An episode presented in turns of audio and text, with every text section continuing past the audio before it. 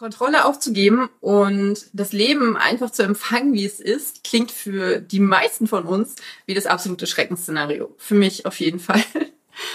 ähm, deswegen war ähm, dieses Buch zu lesen genau das Richtige für mich. Und ich durfte mit der Autorin, mit Sarah Alberstadi, ein Interview zu diesem Buch führen und ich kann dir nur sagen, bleib auf jeden Fall dran.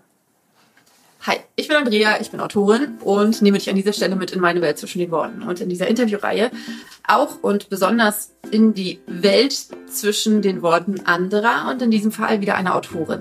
Aber Sarah Alberstadi ist nicht nur Autorin, sie ist auch Yogalehrerin, sie ist Unternehmensberaterin, sie ist ein unfassbar spannender und positiver Mensch, der dich sofort lächeln lässt, weil sie so eine positive Energie ausstrahlt.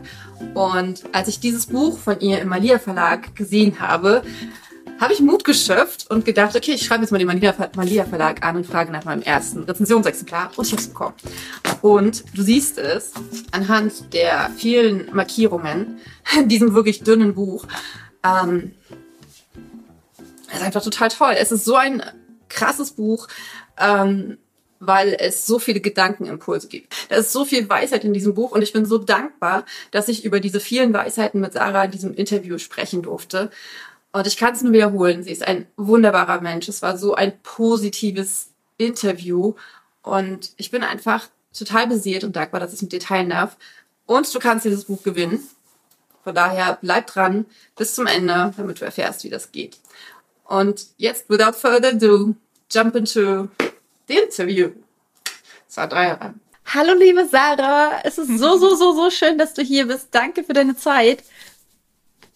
Ich freue mich riesig, hier zu sein. Danke dir für die Einladung.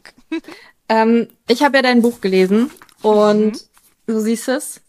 Ich lese es übrigens gerade noch ein zweites Mal mit meinem Sohn, wobei wir das wow. eine Kapitel ein bisschen ausklammern werden, weil er ist erst neun.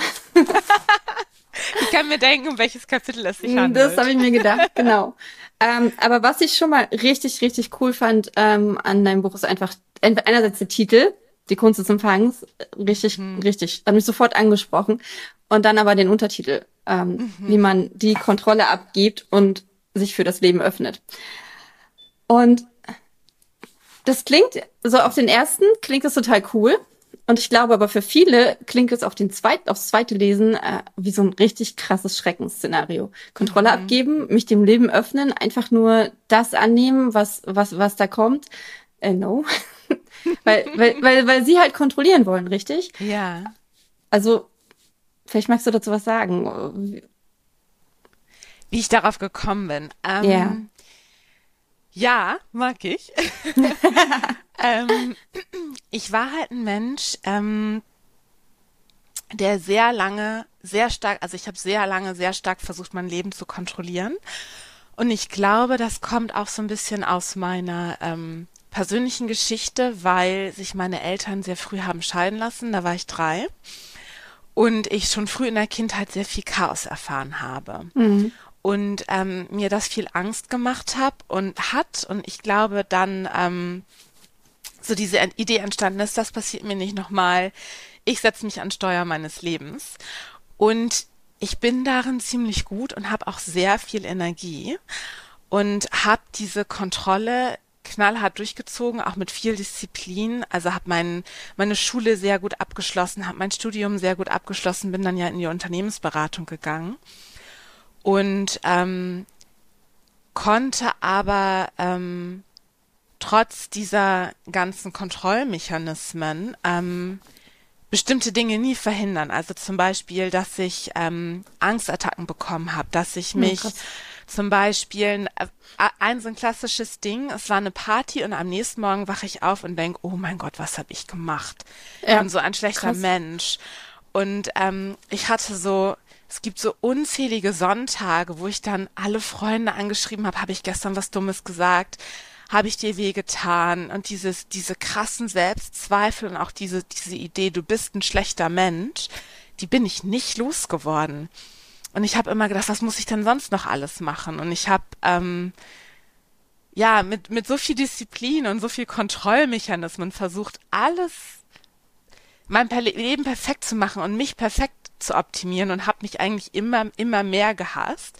Und irgendwann bin ich so auf der anderen Seite, als, als wäre ich so quasi in Flammen aufgegangen und habe dann gemerkt, okay, die Antwort ist eigentlich darin, gar nichts zu kontrollieren und sich erstmal anzu, also ähm, anzunehmen. Aber ich glaube, ich bin so ein bisschen, ich habe so doll probiert, dass ich irgendwann auf der anderen Seite wieder rauskam, wo ich dann dachte, ich kann eigentlich gar nichts mehr kontrollieren.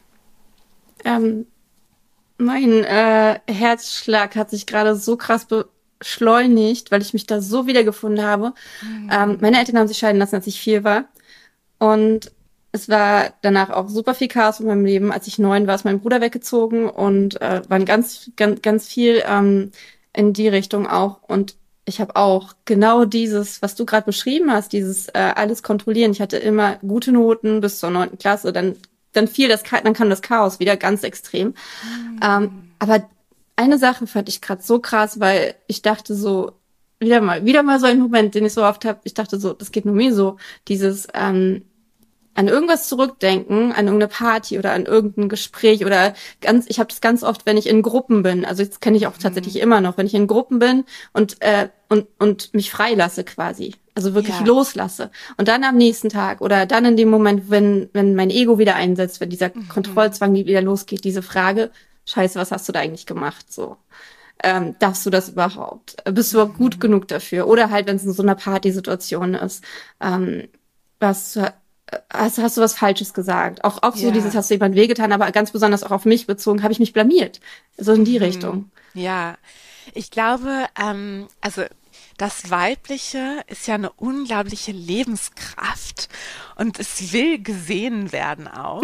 Aber wow. ähm, gleichzeitig haben wir auch ganz viel Angst, ähm, ja, was, was, was Dummes zu sagen von anderen, ähm, ja, Shame, also von anderen äh, klein gemacht zu werden, wieder ausgeschlossen zu werden. Und ich glaube ja. aber gerade, wenn wir mit unserer Weiblichkeit verbunden sind, ähm, kann da, also das ist so oft, dass es diese sozialen Situationen auch so limitiert sind. Und ja, du darfst das sagen, aber nur ganz bestimmte Sachen. Und mhm. so ist mhm. das Weibliche nicht. Das ist alles. Also ich sag mal so, das ist wie das Wetter. Auf der, in einem Moment ist das ein spiegelglatter See und dann kommt der Sturm und dann will man vielleicht tanzen oder auch äh, mal einen schnippischen Kommentar bringen und das gehört auch alles dazu.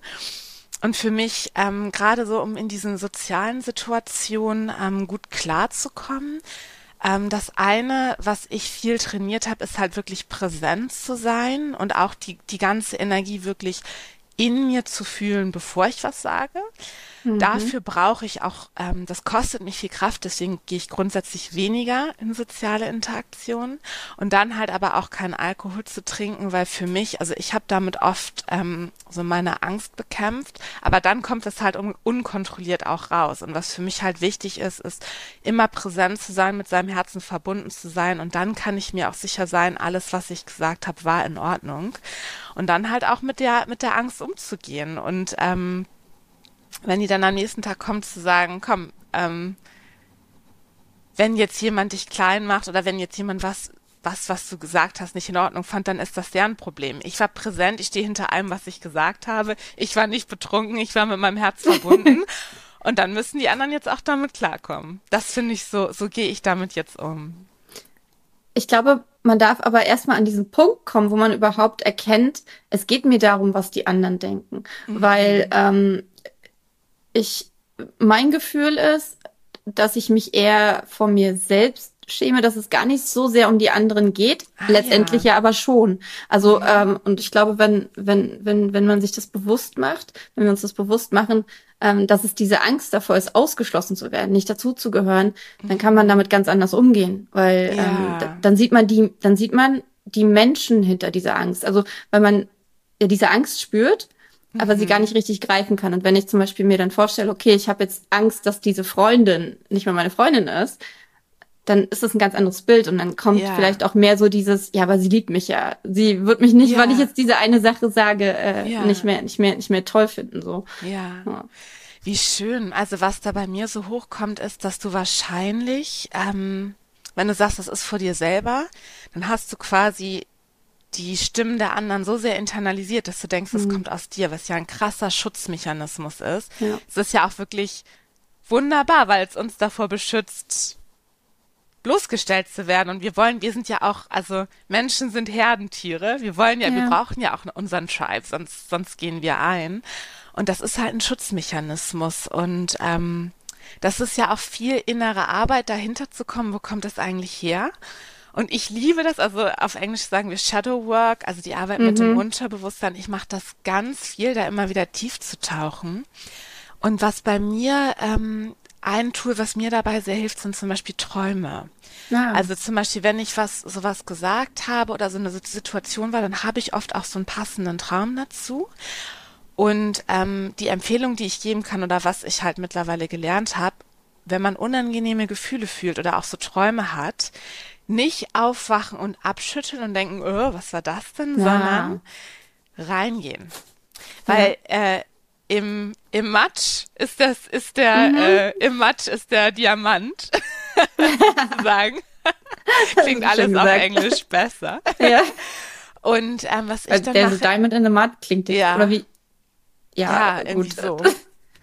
Und ähm, ich würde dann halt aufstehen und erstmal wahrscheinlich journalen und das aufschreiben und mich dann nochmal so richtig reinfallen lassen und dann diese Bilder auch groß werden lassen, weil ähm, ja um die Ängste, also so wie ich das kenne, ist, dass die Ängste irgendwo in unserem Körper eingekapselt sind.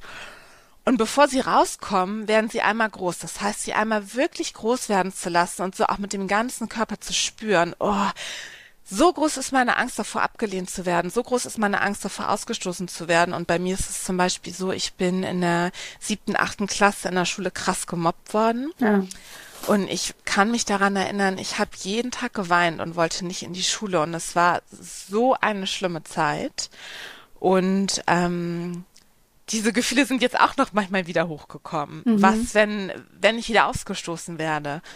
Und ähm, das wirklich zu erlauben, das zu fühlen und das alles aufzuschreiben. Und irgendwann ist diese, oder vielleicht auch damit nochmal zu tanzen und sich da richtig nochmal dran zu ich schön. erinnern. Und irgendwann ist diese Energie dann, oder auch einfach nochmal zu weinen, ins Kissen zu schreien. Irgendwann ist diese Energie dann aufgebraucht und dann merkt man das und dann kommen diese Bilder auch hoch. Ah, davor habe ich Angst. Ah, das ist das eigentlich. Und dann kann man damit weiterarbeiten. Dann kann man auch nochmal sehen, mache ich damit nochmal eine Tapping-Session, gehe ich zur Hypnose, ähm, brauche ich vielleicht nochmal eine Therapie oder kann ich damit so schon umgehen? Und dann irgendwann verliert die, die, die Angst Kraft. Und dann, kann, dann ist man durch, durch den Tunnel und dann ist man freier. Und mittlerweile nehme ich mir ganz viel Zeit dafür, mit den Ängsten so zu arbeiten. Und das macht mich frei, anstatt sie wegzudrängen und zehn Minuten irgendeine Ich fühle mich gut Meditation zu machen und dann Ja. weiterzumachen, weil das funktioniert halt alles nur kurzfristig, bis der nächste Albtraum kommt. Ja, auf jeden Fall. Aber, ähm, ich, aber wie, wie kommt man denn an diesen Punkt? Weil ähm, ich weiß halt, gerade so Autorinnen haben einfach unheimlich viele Selbstzweifel. Äh, also ich, ich kenne es tatsächlich auch von männlichen Autoren. Ich habe äh, mit denen auch viel Kontakt. Aber ähm, ich weiß ganz genau, dass sie in dem Moment, in dem sie schreiben, sind sie frei. Die meisten zumindest, zumindest beim ersten Buch äh, bist du frei eigentlich beim Schreiben. Ja. Aber ähm, sobald du es rausgibst, sobald du es an die Augen anderer gibst, sobald deine Erwartungen nicht erfüllt werden, dass äh, zum Beispiel du sofort davon leben kannst, du sofort äh, die und die Bestsellerliste ähm, erreichst oder sonst irgendwas. Ähm, und sich dann diesen Selbstzweifeln zu stellen und wirklich zu sagen, okay, ich gucke mir das jetzt komplett an.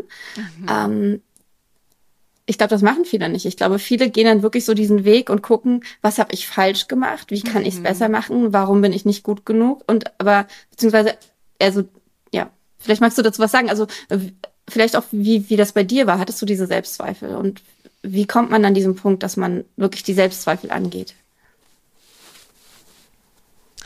Also ich hatte ähm, grundsätzlich immer, war ich schon immer ein sehr selbstreflektiver Mensch. Das mache ich einfach. Also ich habe mir schon immer sehr stark angeguckt, was mache ich hier und ähm, wovon bin ich auch gesteuert? Ich glaube, weil mein größter Wert auf dieser Welt ist Freiheit. Mhm. Und ich bin da so sensibel für, wenn meine Handlungen aus Angst kommen, weil dann fühle ich mich nicht mehr frei. Und dann, ja, ähm, dann, dann äh, habe ich so diesen ganz starken inneren Drang anzuhalten, zu denken, nee, du bist gerade nicht frei, du handelst aus Angst. Wie, und dann stelle ich mich dem. Mhm. Ähm, aber ich kann auch verstehen, dass das, also ich glaube, das ist einfach eine Charaktereigenschaft, mit der bin ich geboren. Und ich, ich merke auch immer wieder, dass das vielen Menschen schwerer fällt. Ähm, was ich Frauen grundsätzlich mitgeben kann, und ich glaube schon, dass Frauen und Männer da anders ticken, mhm. ähm, ist, dass ich glaube, dass viele unserer Ängste, dass die der Zugang dazu in unserem Körper ist und gerade so mit dem mit der Verbindung auch zu unserem Unterleib und ähm, Atemübungen zu machen. Also wenn man so tiefes Atem macht, so auch kreisende Bewegungen, ähm, das sind alles Dinge, die habe ich ähm, in meinem Mundzirkeltraining gelernt. Und ähm, da kommen dann Wofür ich mich übrigens gerade angemeldet habe. Oh, mhm. wie schön. Das freut mich. Gespannt. Ja. Ähm, du hast dich für meinen nächsten Mundzirkel angemeldet. Ja. Oder wofür hast du? Oh, wie schön. Genau. Das freut für den, mich sehr. Für den 16. Juli. Ja, super, wie cool. Mhm. Und ähm, genau, das sind so Tools, also im, oft steckt es eben im Körper, also sich Zeit zu nehmen für Körperarbeit. Aber ähm, ja, um jetzt deine, ich habe deine Frage so verstanden, wie bekommt man so diesen Impuls zu sagen, ich gucke jetzt nach innen? Ja. Ja, der ist bei mir einfach immer schon da gewesen. Hm. Vielleicht auch, wenn man sich selber mal anguckt und merkt, so, ähm, ich habe hier was gemacht, das, und das war die letzten drei Male immer gleich, also so ein, so ein schönes Beispiel finde ich persönlich auch Beziehungen. Mhm. Ähm, wenn man da so schön Patterns erkennt, wenn man sich überlegt, ja. ich habe jetzt dreimal denselben Mann gedatet und irgendwie ist es immer gleich abgelaufen. Okay, ich bin da ja scheinbar nicht frei. Ich folge hier, irgendwas steuert mich ja. Ich glaube, das, also so dieser Gedanke, ähm, kann einem helfen zu sagen, ich guck mal rein, was ist denn da in meinem Unterbewusstsein?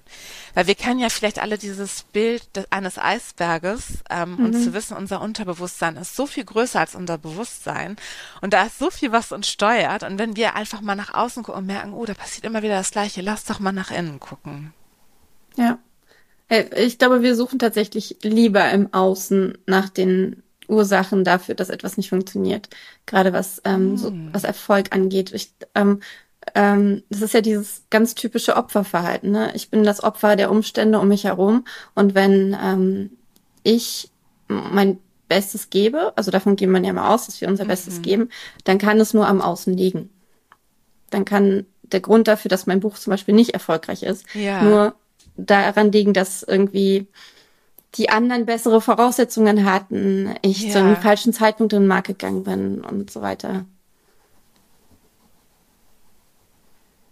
Ja, wahrscheinlich. Also, ähm, das gibt ja auch so viele Dinge, die sind außer der Kontrolle, ne? Ähm, mhm. Also der Z Timing zum Beispiel ist total wichtig und da muss man auch drauf vertrauen. Ähm, ich fand das so krass. Laura Marlina Seiler hat eine ähm, feministische politische Aktivistin interviewt. Ich weiß jetzt ihren Namen nicht mehr, aber da geht es um femi feministische Ansätze in der Außenpolitik und ihr Buch ist erschienen und am selben Tag ist der Krieg in der Ukraine ausgebrochen. Und es war einfach so entgegen und alle haben gesagt, okay, wir müssen wieder aufrüsten. Was für ein Scheißteil. und da nicht aufzugeben. Und ja. ich glaube, ähm, äh, da muss man auch drauf vertrauen, also da darf man nicht muss, da darf man auch drauf mhm. vertrauen, dass, ähm, dass der richtige Zeitpunkt dann schon irgendwann kommt. Und ich glaube, was, was, was mir dann immer hilft, ist, dass ich die Arbeit eben nicht mache, um erfolgreich zu sein, um mhm. viel Geld zu verdienen, weil dann wäre ich in der Beratung geblieben. Da habe ich richtig viel Geld verdient und richtig viel Anerkennung bekommen.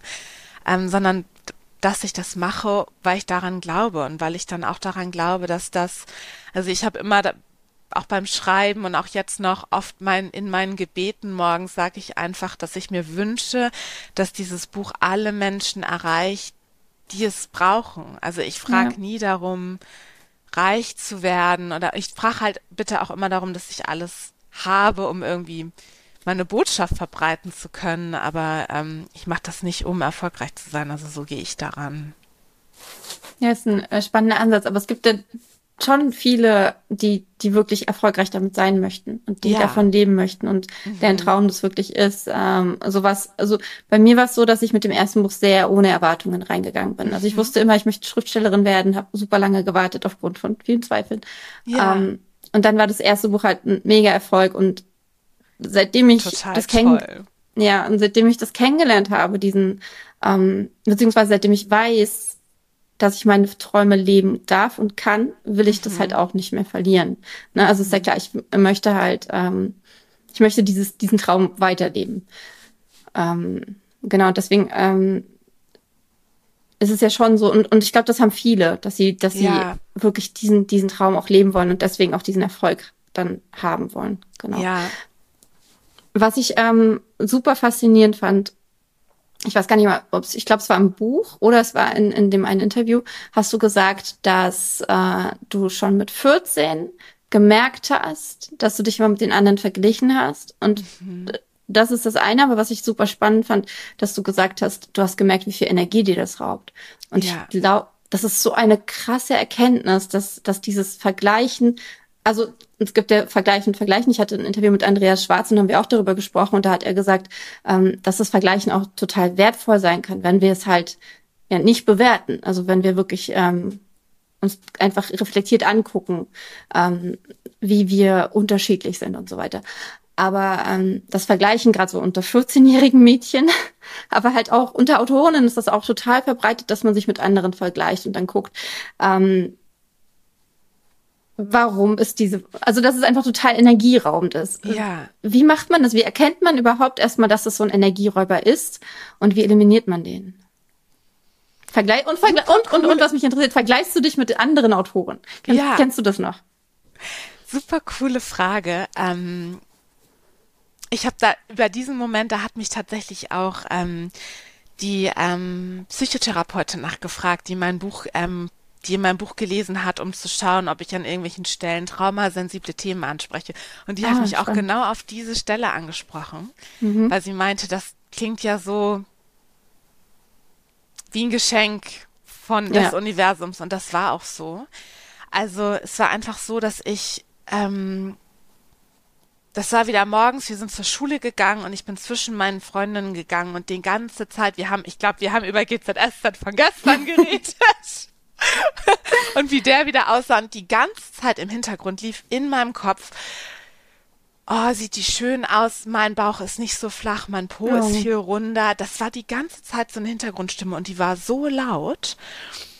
Und ähm, ich will auch gerne so aussehen, bestimmt wird die am Sam äh, bestimmt wird die wieder angesprochen und ähm, mich finden nicht so viele Männer attraktiv. Und das war wie einfach so ein Selbsthassradio im Hintergrund. Ach, krass. Und die ganze Zeit permanent und aus irgendeinem Grund, warum auch immer, und ich kann dir nicht sagen, also ja, vielleicht ein Geschenk, aber vielleicht auch einfach, weil es so laut war, habe ich in dem Moment gedacht, what the fuck, die, also wenn ich, wie anstrengend, ich kann ja gar nicht richtig mich mit meinen Freundinnen verbunden fühlen, wenn ich da die ganze Zeit zuhöre und aber warum mir das in dem Moment bewusst geworden ist, das, das war dann einfach so. Also ja, weil weil ich so wenig präsent war und so dieser Stimme zugehört habe. Und dann habe ich, weil ich, weil ich so laut gehört habe, habe ich gedacht, nee, ich mache das jetzt anders. Ich gönn denen das einfach. Und habe das seitdem trainiert. Und ich glaube daran, dass genug Liebe für alle da ist. Und anstatt mhm. zu sagen, ich bin nicht so schön, das zu ersetzen mit, ich freue mich, dass du heute so toll aussiehst. Und einfach die Freude zu teilen und zu vermehren und ähm, uns auch gegenseitig als Frauen zu stützen. Ja. Und ähm, tatsächlich, also so war das. Und ich finde das so wichtig, dass wir uns, dass wir als Frauen nicht eifersüchtig aufeinander sind. Ich glaube, dass da durch die Werbeindustrie ja. ähm, wir uns so klein machen, weil wir um die Anerkennung von Männern kämpfen. Äh, die wir überhaupt nicht brauchen. Ja. Weil, entschuldige mal, es ist irgendwie 2023, ja, ich bezahle meine eigenen Rechnungen. Und äh, wir brauchen keine mehr. Es ist toll, wenn die da sind, aber wir brauchen sie nicht zum Wählen. Wir brauchen sie nicht um Auto, wir brauchen sie einfach nicht mehr. Wir sind frei. Und Sorry. Das, das ist so wunderschön. Und sie dürfen da, ich liebe Männer, aber ja. ähm, wir müssen uns nicht im Konkurrenzkampf um sie klein machen. Wir dürfen einfach uns als Frauen unterstützen. Und das, da bin ich so dankbar für. Und ich glaube, wir leben das noch viel zu wenig als Frauen. Auf jeden Fall. Ich hatte gestern erst den Gedanken, ich war mit einer Freundin ähm, zusammen unterwegs und wir hatten beide Shorts an. Mhm. Es waren drei sogar, drei, drei, wir waren zu dritt. Und in dem Moment kam mir der Gedanke, sag mal, wer bestimmt eigentlich, was hier schön ist? Weil ja. Äh, die eine ist halb so alt wie ich und hat aber äh, durch Pubertät und so weiter äh, so Streifen an den Beinen und, und, und, und sowas alles und auch sogar schon Krampfadern. Und ich dachte so, wer sagt eigentlich, dass das nicht schön ist? Ich fand es mhm. so, das war so eine krasse Erkenntnis in dem Moment. Ja. Ähm, und, und, und wenn wir halt davon ausgehen, dass, dass, dass das einfach erstmal nur ist und dass unsere eigene Bewertung ja sagt, ist das jetzt schön oder ist das nicht schön, dann, ähm, dann braucht es dieses Vergleichen auch einfach gar nicht mehr. Ja, genau. Also. Ja, wie schön. Ja, es sind so diese Momente und vielleicht geht es auch darum, sich, ähm, also ich glaube, wenn man viel meditiert, dann hört man die mehr, dann wird man sensibler und dann, dann, mhm. dann wird man, also ich glaube, dass Meditation auch helfen kann, diese Momente im Alltag zu fangen. Ja. Und tatsächlich, ähm, ich begreife mich selber gar nicht so als Autorin. Ähm, ich habe dieses Buch zwar geschrieben, aber ich bin auch super gespannt, wann und ob das nächste kommt. Mhm. Aber ähm, ich weiß auch selber noch nicht genau, was ich jetzt werde. Aber ich, ich versuche jetzt ja tatsächlich meine Botschaft vermehrt auch auf Instagram ähm, präsent zu machen und ähm, vergleiche mich eher da. Also das passiert mir schon und gucke, wie machen andere Influencer auf Instagram das, ähm, wie viel freie Meditation bieten die an und ähm, ja, das passiert mir auch und da. Aber ähm, ist das ein konstruktives Vergleichen, um einfach im Sinne der Marktforschung oder ist ja. das so ein, äh, die macht das besser als ich und die, ich müsste mehr machen? Genau, also, also ich, das konstruktive Vergleichen mache ich bewusst und das mhm. ist halt auch spannend, also und zwar immer mal wieder so sehr dosiert, sich mal wieder anzugucken, oh ja, wie machen die ja. das dann cool? Und dann natürlich rutsche ich auch in diese anderen Spiralen ab, dass ich denke, oh, wieso haben die so viele Follower, ich noch gar nicht, wie mache ich das denn jetzt? Und, das ist sehr ähm, beruhigend, ähm, dass du das immer noch, äh, dass du das auch erfährst. Aber wie gehst ja, du dann klar. damit um? Also. Ständig. Und ja, Handy zumachen. Und also okay. ich glaube, ich glaube. Merkst du das ähm, dann sofort? Ich merke Wird das dir das sofort schnell. bewusst? Ja, okay. ja. Also ich habe jetzt eine zehnjährige tägliche Meditationspraxis und irgendwann merkt man das einfach. Also wenn man sich selber mit sich selber präsent ist, glaube ich, man wird immer ein bisschen besser darin. Und ähm, also eine Sache, die ich auch an Neid so gerne mag, also ich, ich mag das Gefühl von Neid, weil das okay. heißt ja, jemand was hat und da will ich auch hin. Also das, das ja. kann man ja auch positiv framen, zu sagen, oh ja, das willst du wohl. Na okay, dann arbeite doch mal weiter dran. Also ähm, sich da immer wieder auch das zu erlauben, guck mal, das ist doch schön, das ist ein Traum. Und dann aber einfach auch wieder das Handy so zu machen und zu sagen, du kommst, der einzige Weg, wie du da hinkommst, auf eine gesunde Weise ist auf deine Art. Und wenn ja. ich zu lange auf Instagram scrolle, dann fange ich an, mich taub zu fühlen innerlich. Und einfach nur noch so, äh, die anderen kriegen was denn, was ich nicht hinkriege. Also Handy zu machen, Yoga machen, tanzen, spazieren gehen und warten, bis eigene Ideen kommen. Und vielleicht kommen diese Ideen dann an und vielleicht auch nicht. Mhm. Und ähm, da vertraue ich auch einfach drauf. Also ich mache jetzt das, was mir Spaß macht und dann erreiche ich so viele Menschen, die eben Bock haben auf meine Nachricht. Und es gibt so viele Künstler, die sind nie berühmt geworden oder erst nach ihrer Zeit berühmt geworden und ähm, da immer wieder auch einfach die Erwartung loszulassen und zu sagen, wo follow your joy. Also ja. das macht dann halt keinen Spaß mehr. Also immer wieder sich zu fangen und ähm, das finde ich so interessant, dass du das fragst. Merkst du das dann? Also ich merkst du das nicht? Scrollst du zwei Stunden auf Instagram und fühlst nee. dich scheiße und merkst das nicht? Oder? Nee, nee, ich, also ich merk's halt inzwischen auch. Ja. Ähm, und ich finde, ich finde diesen, ähm, ich finde diesen diese Heran, also oder beziehungsweise diesen Umgang mit dem Gefühl Neid, weil das ist ja der Punkt. Das Gefühl, was uns trifft, dafür, das können wir nicht steuern dann. Damit können wir, also das kommt einfach und das kommt einfach in uns hoch und es ist auch kein Grund, sich deswegen schlecht zu fühlen. Die Frage ist ja dann, wie gehen wir damit um? Und bei Neid mhm. ist es ja fast immer, bei den allermeisten Menschen ist es ja so, dass Neid ähm, sehr negative Reaktionen mhm. hervorruft. Also dann geht's wirklich in die Missgunst hinein und in, ja. in, in, ins Lästern oftmals, ins. Kleinreden, ins Ach, das war ja nur Glück und so weiter. Und, ja. ähm, und, und, und dann auch ins, ins Selbstdestruktive, dass man halt ja. dann auch die Fehler extrem bei sich sucht und nicht irgendwie sucht, nicht das Wachstum bei sich sucht, sondern äh, einfach, ja, die ist ja auch viel hübscher als ich, deswegen kriegt ja. die mehr, mehr Aufrufe oder die hat nicht so einen Dialekt wie ich, äh, ne, dass man dann wirklich auch ganz was was ganz destruktives daraus macht. Aber so wie du ja. das gerade beschrieben hast, es ist ja so ein krass geiler Umgang, weil es wirklich ähm, hey, geil, die hat was gemacht. Es fühlt ja. sich scheiße an gerade so, weil ich will das auch. Ja. Ähm, und aber dann im nächsten Moment zu sagen, ich gönn's dir voll, ich, ich freue mich mega für dich, ich find's ja. so cool, dass du das erreicht hast. Und jetzt gucke ich, wie ich dahin komme und ob ich dahin komme auch, ne? Weil genau. dieses, dieses Neidgefühl bezieht sich ja oft auch auf Dinge, ähm, die wir eigentlich gar nicht brauchen in unserem Leben, finde ich. Ja, und auch zu, äh, zu akzeptieren, dass, ähm, also ich vertraue halt auch total meinem Weg Mittlerweile. Mhm. Ja, mittlerweile ist ja, sehr gut, dass du das auch hinzugefügt hast. Nachdem ich ja äh, krass versucht habe, den zu kontrollieren und dann gemerkt habe, okay, wenn ich es kontrolliere, wo ich dann da lande, ja, da geil. wollte ich aber gar nicht hin. Geil, wenn ich es kontrolliere, dann wäre ich gar nicht glücklich, ne? So, ja. ah. Genau, dann sitze ich zwischen Männern, die Porsche fahren. Oh. Will ich aber gar nicht. Ich will einen Mann, der Trommel spielt. Mal gucken, wie ja. ich danach hinkomme. ähm, ja, also wirklich. Ähm, und ich vertraue, also ich, ich finde, man merkt halt auch immer so krass, ähm, wo fließt die Energie hin? Ja. Und da auch drauf zu vertrauen und einfach viele Sachen auszuprobieren. Und ich finde das jetzt gerade so spannend, dass du gesagt hast, du hast dich von meinem Mondzirkel angemeldet. Ähm, das ist gerade nämlich noch so ein Projekt in, in Progress. Ähm, ich freue mich riesig. Tatsächlich ist es so, dass es gerade ähm, noch nicht so gut läuft mit den Anmeldungen. Mhm. Und ich werde das, ich habe mir jetzt überlegt, ich liebe nämlich diese Stunde und ich, ich liebe auch diese Struktur, die ich da entwickelt habe.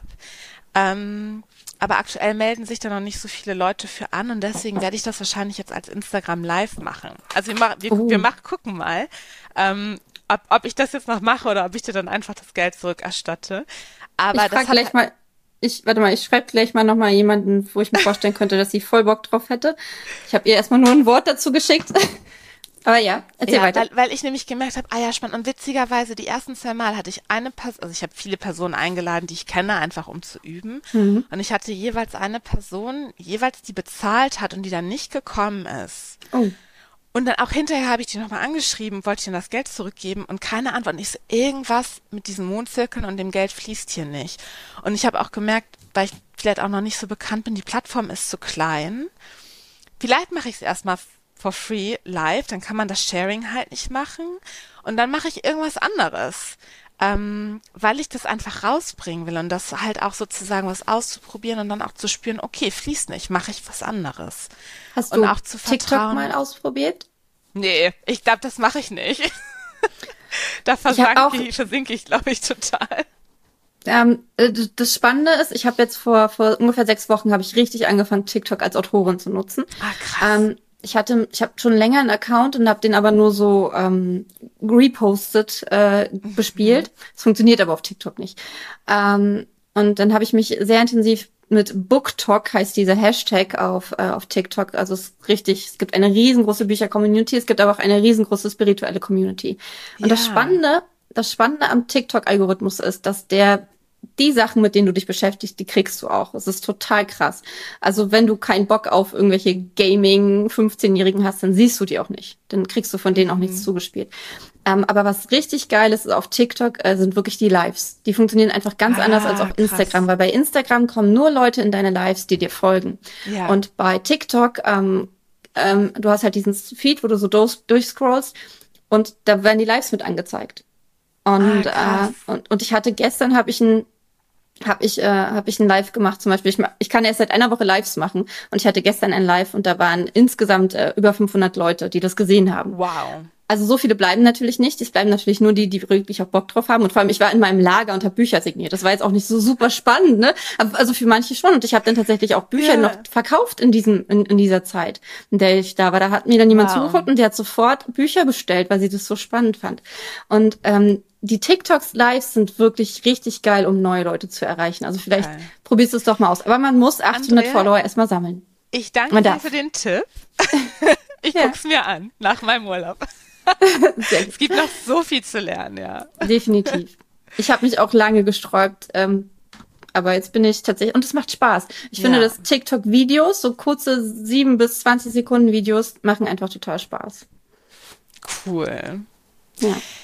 Ich überlege gerade noch andere Sachen, die ich noch auf deine Frage zu sagen habe. Also die Idee, ich bin nicht gut genug. Ich glaube, mhm. ähm, mh, mm, eine Sache, die auch hilft, ist, sich rauszuwagen und positive Erfahrungen zu sammeln, weil natürlich, mhm. ähm, mh, mm, wenn man sich nie zeigt, ähm, kann man ja auch nie mal Bestätigung empfangen. Und ich habe halt schon auch früh an, also sozusagen, ich habe ja in meiner, ähm, ich habe schon früh angefangen, mich zu zeigen. Ich habe in der Schule immer gerne Referate gehalten, ähm, ich habe also so viele Dinge immer schon gemacht und auch immer die, also ich habe immer die Chance mir gegeben, positives Feedback zu erhalten. Und zum Beispiel, als ich angefangen habe, dieses Buch zu schreiben, habe ich mir auch gedacht, na ja, Sarah, die meisten Sachen, die du angefangen hast, sind schon irgendwie ganz gut geworden. Jetzt vertrau dem hier mal auch. Ja. Ähm, das hat mir schon geholfen. Und ich glaube, ähm, das würde ich auch den Leuten raten, sich irgendwie im kleinen Rahmen, schaff dir einen kleinen, sicheren mhm. Rahmen und fang an, dich zu zeigen.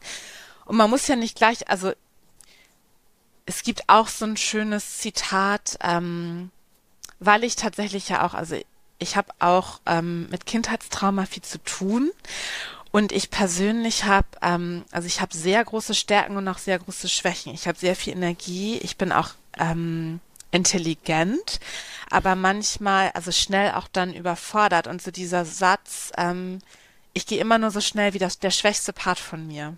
Ah. Den finde ich super wichtig, gerade im ja. Traumakontext. Ähm, und da habe ich mich zum Beispiel auch völlig überfordert in der Beratung, weil ich war schlau genug, ich hatte genug Energie, aber ich habe überhaupt nicht auf den Teil von mir beachtet, der ähm, überfordert ist, unter dem ähm, auch viel zu viel Überantwortung, viel zu viel Verantwortung übernimmt für andere, hm. sch schwer Grenzen setzen kann, einfach Bulldozing drüber. Ähm, und da würde ich sozusagen jedem auch raten, ähm, schafft dir einen kleinen sicheren Rahmen, den dein Nervensystem äh, halten kann und dann fang an, dich zu zeigen und dann fang so auch langsam an, deinen Selbstwert zu steigern. Ähm, das ist so ähm, ein Rat, den ich geben würde.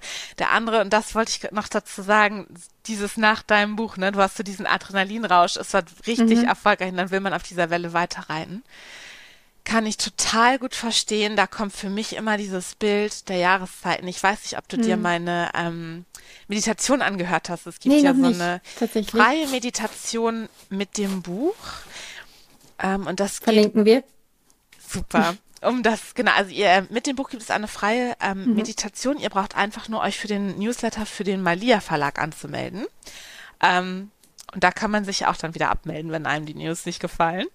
Ähm, und auf jeden Fall geht's da darum, äh, du bist ein Samenkorn. Mhm. Und ähm, so eine Traumreise, du wächst innerhalb eines Jahres, bisschen unrealistisch, aber fürs Bild funktioniert's zu einem Kirschbaum, Apfelbaum heran, innerhalb eines Jahres natürlich, und trägst wunderbar reife Früchte.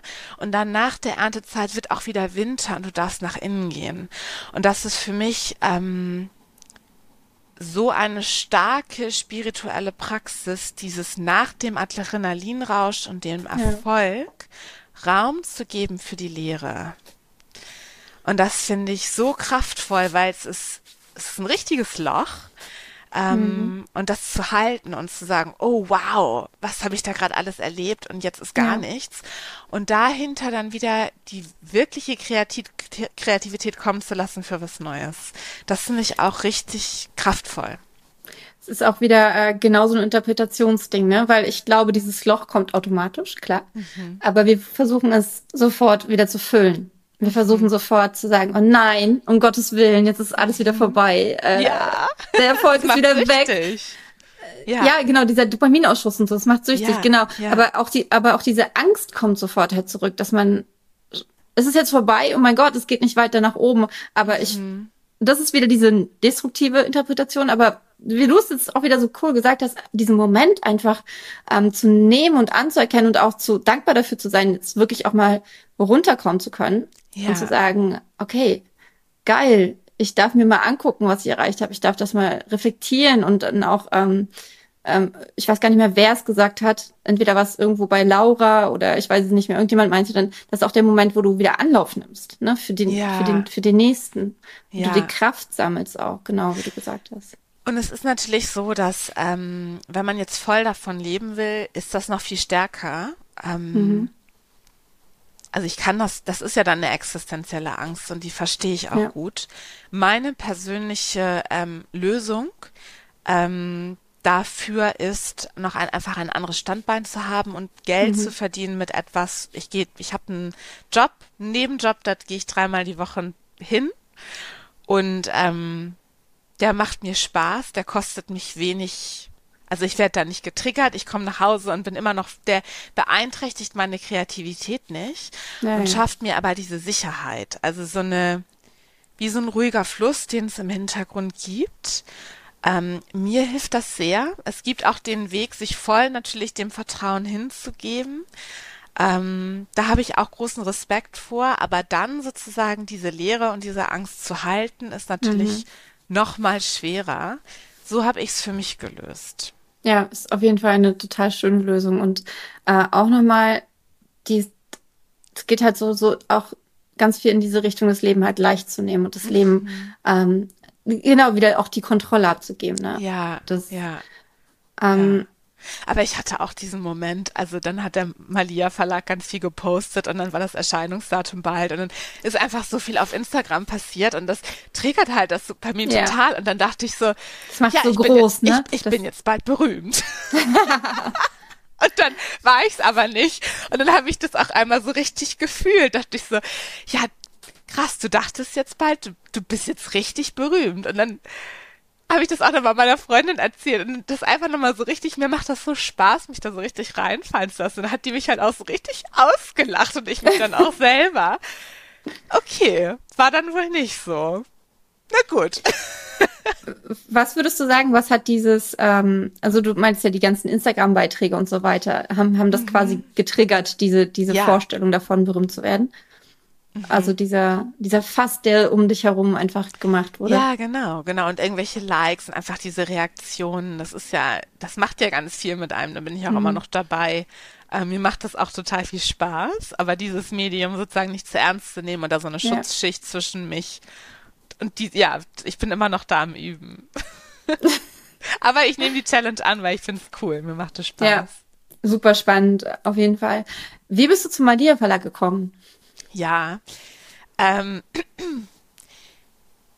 also ich habe das ja im Buch beschrieben. Ich bin eben 2020 nach meiner Weltreise nach Amsterdam gezogen und ähm, da dann die Pandemie losging, ähm, habe ich eben nicht angefangen als Lehrerin zu, als Yoga-Lehrerin zu arbeiten, sondern bin erstmal nochmal wieder in die Wirtschaft zurückgegangen. Und ähm, dann kombiniert auch mit der Pandemie hatte ich halt richtig schlimme Angstattacken in dem Jahr.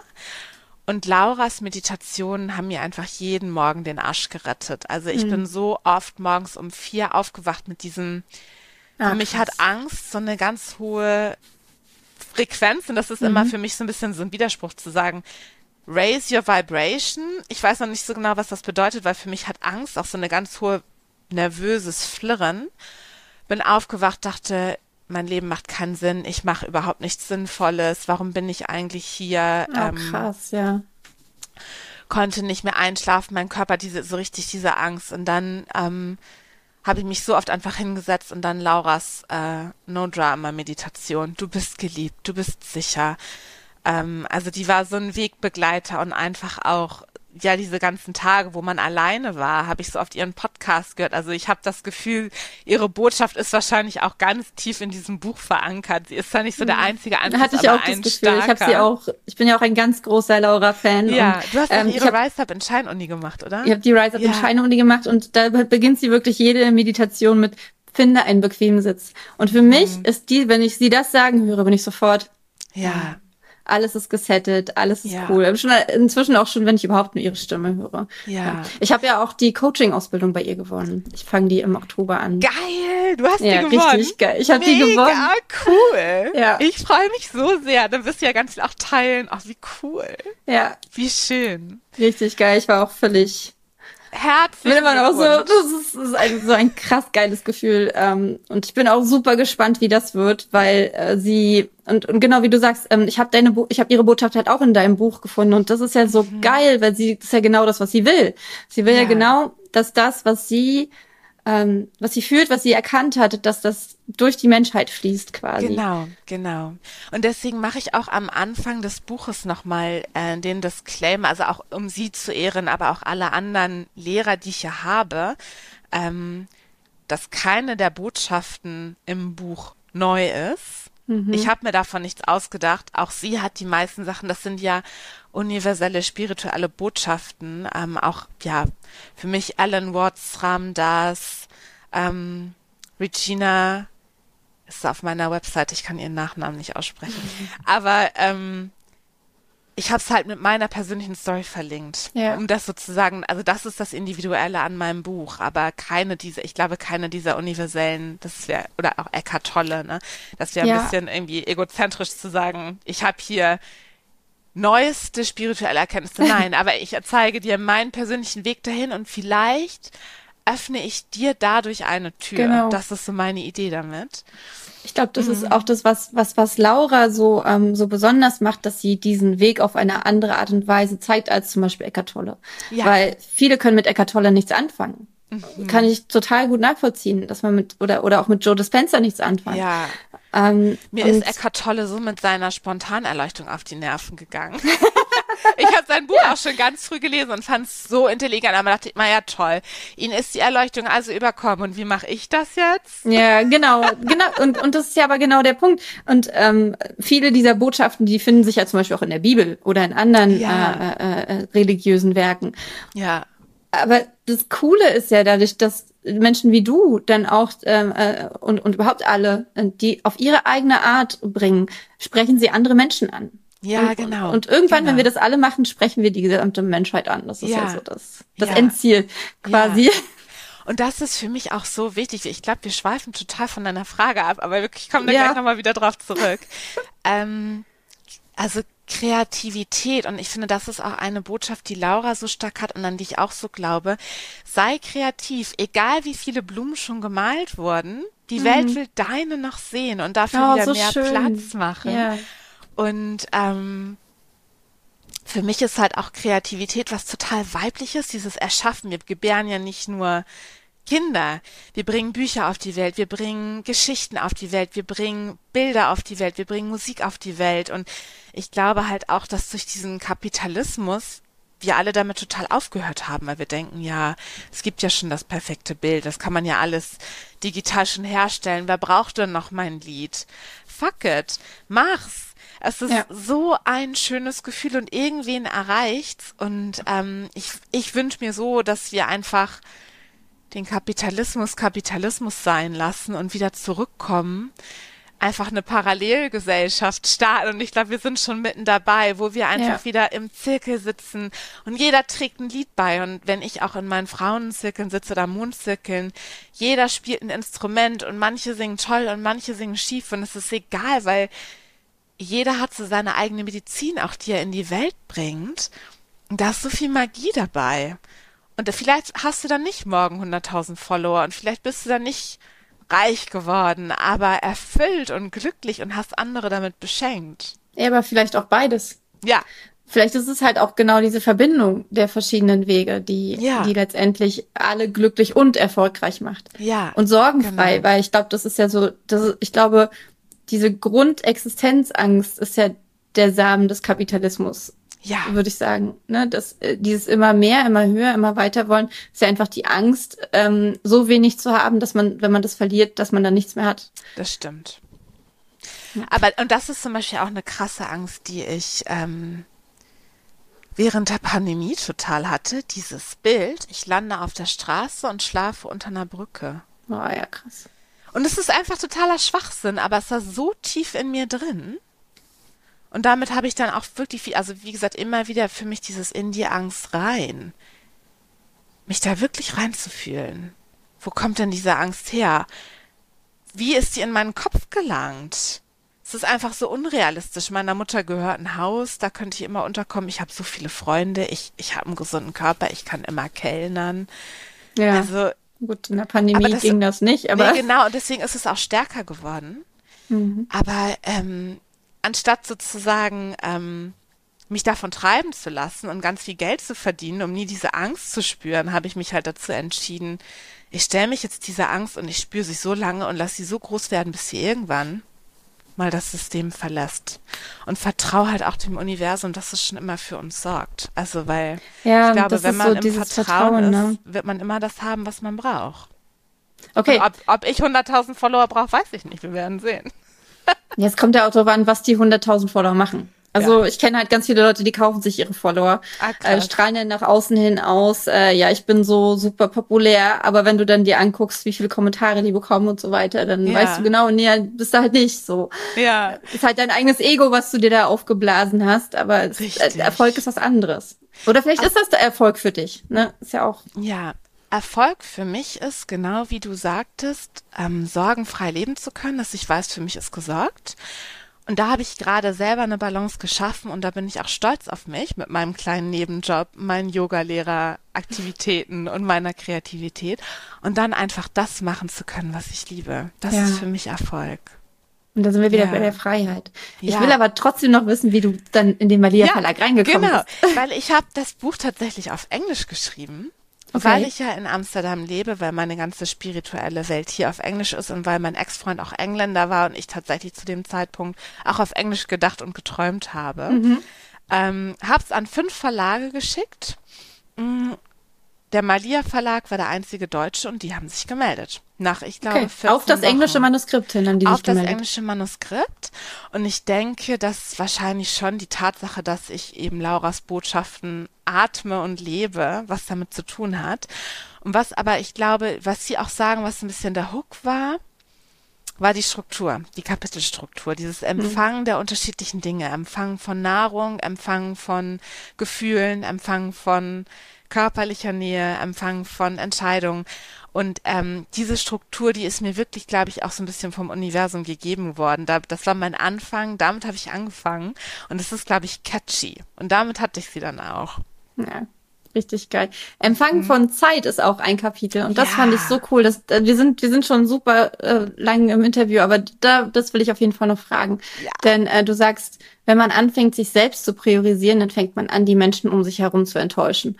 Mhm. Und ich glaube, das ist so ein Punkt, der viele insbesondere Frauen ähm, davon abhält, ihre Träume zu lesen, insbesondere auch Autorinnen, weil äh, sie sich nicht erlauben, sich selbst über andere zu stellen müssen wir uns über andere stellen, damit wir Zeit empfangen können? Also ohne, ohne das jetzt werten zu meinen. Also ich mhm. komplett die Wertung raus. Oder dürfen wir? Das ja. ist, und, und, und das ist so spannend, ne, wenn du das Wort auswechselst. Ich benutze ja müssen eigentlich auch äh, tatsächlich nicht. ähm, nur so, wenn ich ein bisschen nervös bin. Ähm, aber wenn du sagst, dürfen wir uns über andere stellen, dann nimmt das eine ganz ja. andere Dimension an. Ja, ich störe mich gerade an dem Über, ähm, mhm. Im Sinn, das klingt irgendwie wertend, ähm, aber Stimmt. ich würde sagen, ähm, ich komme zuerst. Mhm. Also ich priorisiere mich ähm, und ich gebe nur, I only give with a full cup. Mhm. Ähm, ja, das dürfen wir. Und ich glaube eben, dass ähm, wenn wir geben, also ich glaube fest daran, dass alles, was wir aus einem Trigger tun, mehr Leid schafft. Ja. Ähm, und ich habe, also dadurch, dass ich ähm, mit frühkindlichem Trauma zu tun habe, habe ich zum Teil sehr starke Trigger und bin dafür ähm, mittlerweile sehr sensibel und habe damit auch viel gearbeitet und erkenne auch die kleineren. Und aber auch für andere da sein, anderen, anderen helfen wollen, ist so ein starker Trigger. Also mhm.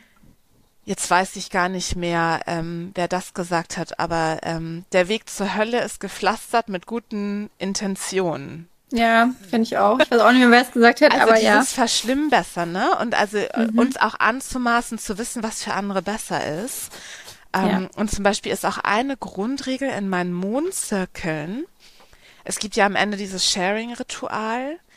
Unser Geschenk an die anderen ist unsere Präsenz. Ich sehe dich auf deinem Weg und ich vertraue dir, dass du deinen Weg auch findest. Ich würde mir nie mehr anmaßen, anderen zu sagen, dein Partner ist nicht gut für dich, verlass den. Mhm weil das muss man immer aus sich selber heraus ähm, erkennen. Und ähm, ich denke eben, dass dieses viele, ähm, ja, ich helfe anderen, ich bin für andere da, das ist oft eben Trigger, kommt aus einem Glaubenssatz, ähm, den wir eingebläut bekommen haben. Ähm, Vielleicht haben wir das auch unsere Eltern tun sehen. Ja. Und ich bin aber eben fest davon überzeugt, dass alles, was wir aus unserem, aus einem Trigger tun, am Ende nicht wirklich Gutes schafft und auch kein gutes Karma kreiert.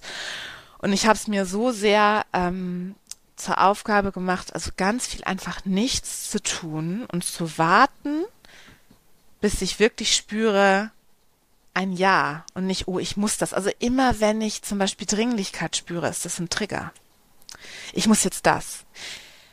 Und das dann bewusst nicht zu tun und in diesem Trigger zu sitzen und äh, mit diesem Gefühl zu sitzen, ich, ich lasse diese Person jetzt im Stich. Ähm, und das ist oft so ein Quatsch, weil wir der anderen Person die Chance nehmen, ähm, selber auch Lösungen zu finden, den eigenen Selbstwert auch aufzubauen, eigene Lösungen zu finden, eigene Wege zu gehen. Das, man muss Platz lassen für andere, auch damit andere wachsen können. Und ähm, ja, also ich glaube, dass oft viel, wir dürfen alle viel weniger tun und ähm, aus einem Gefühl der Ruhe, der Mitte der Präsenz und aus einem Ja, aus einer Inspiration. Und diese seltenen Momente sind dann die wertvollen. Und ich habe zum Beispiel aufgehört, Sätze zu sagen wie, ich bin immer für dich da, du kannst mich jederzeit anrufen. Ja, ja. Weil das stimmt nicht. Und das ist so ein, ähm, so ein Satz aus gesellschaftlichen Konventionen, den, der mhm. wurde einem ständig, und dann, ich habe auch angefangen, den zu sagen und irgendwann habe ich gemerkt, weil ich persönlich zum Beispiel auch Versprechen sehr ernst nehme. Ja. Ähm, und wenn ich dann nicht, also ich habe zum Beispiel, ich gehe, ich bin früher immer rangegangen, wenn das Handy klingelt, weil ich immer dachte, dass vielleicht braucht mich jemand und ich habe das ja versprochen. Also ich nehme meine Versprechen sehr ernst und ähm, Mittlerweile denke ich mir, ich vertraue darauf, dass die Personen mich erreichen, wenn ich die Person bin, die sie brauchen. Und ja. wenn ich die Person bin, die sie, wenn ich das, die mich nicht brauchen oder wenn sie eigentlich damit gerade, also ich lasse auch Leute alleine, weil ich darauf vertraue, dass dann, dass das sich schon alles fügen wird. So. Ja. Genau. Ja, gut. also wir dürfen uns selber priorisieren und ich glaube, wir dürfen geben aus einer ja, with a full cup, mit, mit einem vollen Glas. Das ist so spannend, ähm, das Thema Ungeduld. Steht hier auf meiner Liste. Ja. Und ich bin ein bisschen ungeduldig geworden, weil ich dachte, okay, das sprechen wir bestimmt nicht mehr an. Und dann sprichst du das genau in dem Kontext Ungeduld an. Und ich denke mir so, deswegen habe ich zwischendurch die Augen zugemacht und dachte so, danke, Universum, genau dieses Ding, ne? Ähm, wenn wir uns einfach mal zurücklehnen und warten und mhm. um zu empfangen, dann ähm, ja. Jetzt ist meine Kamera ausgegangen. Ja. Und weißt du, was ich auch so was? spannend finde, Andrea? Wenn man mal richtig. Achso, soll ich kurz warten? Also du kannst ruhig weiterreden, ist okay. Das ist okay. Ich liebe dieses Testbild. Ähm, wenn man mal richtig in seiner Ungeduld sitzt, ne? Und so das richtig fühlt boah, bin ich ungeduldig. Und normalerweise, wenn man aus dieser Ungeduld dann handelt, dann ähm, kriegen die anderen ja diese Energie von einem ab. Also wenn man Ungeduld hat und ähm, schreibt dann Leute an oder so, dann kriegen die ja diese Energie und einfach mal zu spüren, boah, wie groß ist diese Ungeduld eigentlich? Und selber mit dieser Energie zu sitzen und die zu bewegen, wieder, für mich geht's immer zurück zur Körperarbeit, durch sie durchzuatmen, ähm, zu tanzen, zu schütteln, ins Kissen zu schreien und die Energie einfach durch den Körper zu bewegen und dann hinter der Ungeduld, wenn man damit durch ist, die andere Person mit ganz viel Leichtigkeit und Liebe zu kontaktieren. Man kann das ja immer noch machen, aber diesen Trigger der Ungeduld, das ist ja, das ist die eigene Verantwortung.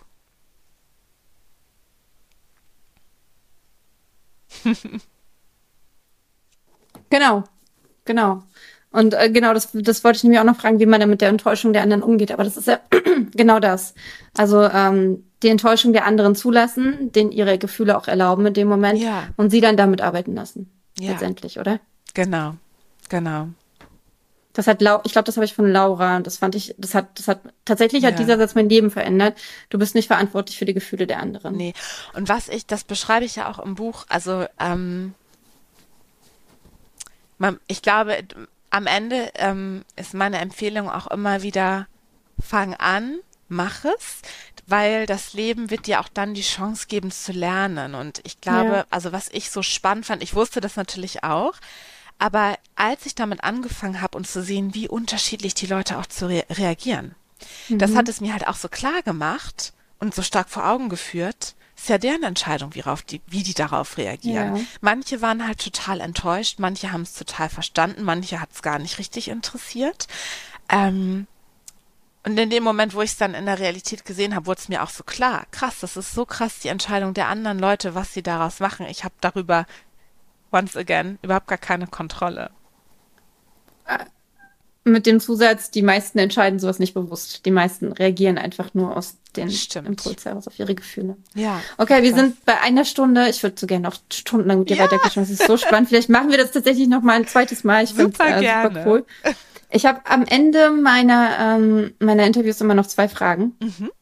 Die eine davon ist, äh, welche Veränderungen wünschst du dir in der Buchbranche?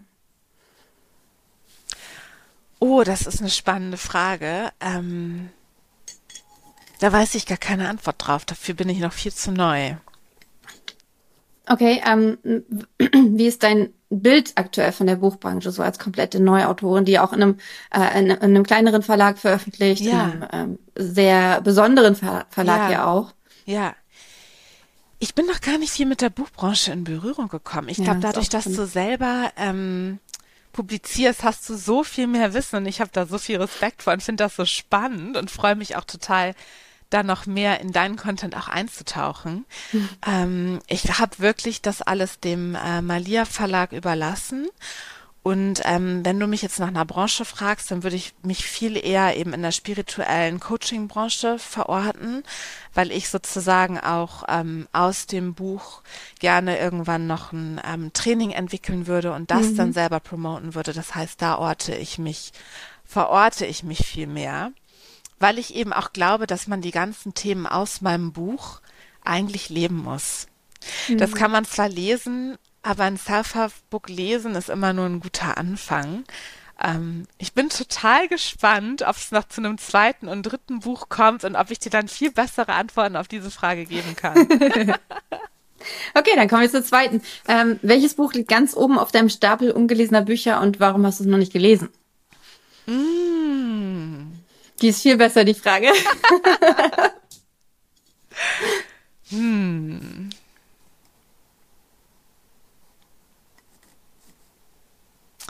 Ich glaube, ach so, doch. Ähm, ich habe keinen Stapel, sondern es ist eine äh, imaginäre Liste. Ähm, ganz oben liegt das ähm, tibetische Buch der Toten. Oh, The Tibetan Spannend. Book of the Dead, ähm, was ja ein sehr meditatives Buch ist. Ähm, und es geht darum, äh, in diesem Buch um diese Zwischenräume zwischen Leben und Tod. Das nennt sich Bardo. Und für mich, ähm, äh, das ist so dieser Raum, auch für mich, wenn man sich einen Schmetterling vorstellt, wenn sich die Raupe zum Schmetterling verwandelt ähm, und die tatsächlich ja in diesem Kokon, ich könnte da stundenlang drüber reden, ja wirklich zu einer DNA-Suppe sich auflöst. Da hat nichts mehr Konsistenz, aber jede Zelle der Hammer. weiß schon, was, welcher Teil im Schmetterling sie wird, also diese, diese Zwischenräume und auch in unserem Leben erleben wir das ja immer wieder, dieser Tod und Wiedergeburt. Also zum Beispiel, du, ähm, du bist ja auch Mama. Ähm, mhm. Da stirbt ja auch ein Teil von uns und wir werden als Mama auch wiedergeboren und ja. so viel verändert sich. Und wir hatten ja auch früher schon darüber geredet, dieser, ähm, diese Transformationszeit. Ich liebe es, dafür viel mehr Zeit sich zu nehmen. Mhm. Und ähm, im tibetischen Buch der Toten, also das ist so die äh, Metapher, aber es geht tatsächlich auch ums Sterben und Wiedergeboren werden. Und ich habe es noch nicht gelesen, weil äh, es ein sehr tiefgründiger Text ist und ich glaube auch in jedem einzelnen Satz ganz viel steckt. Das schmökert man nicht mal eben so durch. Und deswegen habe ich es noch nicht gelesen und ich habe tatsächlich jetzt einen Urlaub dazu gebucht. Ich werde im oh. November für drei Wochen nach Kathmandu fliegen und der Plan oh. ist, ich setze mich da in ein Café und fange an, dieses Buch zu lesen. Und alles andere wird sich von wow. da entwickeln. Mehr habe wow. ich noch nicht geplant und ich freue mich schon riesig auf diesen Urlaub. Wir sprechen uns im Dezember. Ja. Spätestens. Super gerne. Liebe Sarah, es war mir so, so eine Freude und, und ja auch Ehre und vor allem ähm, ja, einfach so wundervoll, wunderschön, dich hier zu haben. Dankeschön. Deine Worte. Ich freue mich schon, ich freue mich schon jetzt darauf, dieses Interview zu bearbeiten, damit ich das alles nochmal hören kann, weil da so viel Weisheit drin steckt und so viel, so viel Liebe und auch so viel Leichtigkeit aber auch. Mhm. Ähm, das Leben, finde ich, das Leben wirklich anzunehmen, ja. Ich danke dir. Es hat super viel Spaß gemacht, mit dir zu ja, quatschen. Das freut mich. Dann alles Liebe für dich. Dankeschön. Und wir sprechen uns spätestens im Dezember. Das machen wir so. okay, was nimmst du mit? Bist du bereit dazu, die Kontrolle ein bisschen aufzugeben und ins Empfangen zu gehen? Dann kommentier doch gerne mal hier unter dem Video und, und, und erzähl mir, inwiefern du das machen möchtest oder erzähl das uns. Und lass uns darüber sprechen. Lass uns darüber sprechen, an welchen Stellen du dir das vorstellen kannst, es zu tun und an welchen, an welchen Stellen du einfach eine scheiß Angst davor hast. Dann sind wir ehrlich. Klar haben wir Angst davor. Okay, und jetzt, wie immer, denk daran, du bist gut genug, um deine Träume zu leben. Also geh den nächsten Schritt und erlaube dir glücklich zu sein. Mach's gut, dein Andrea.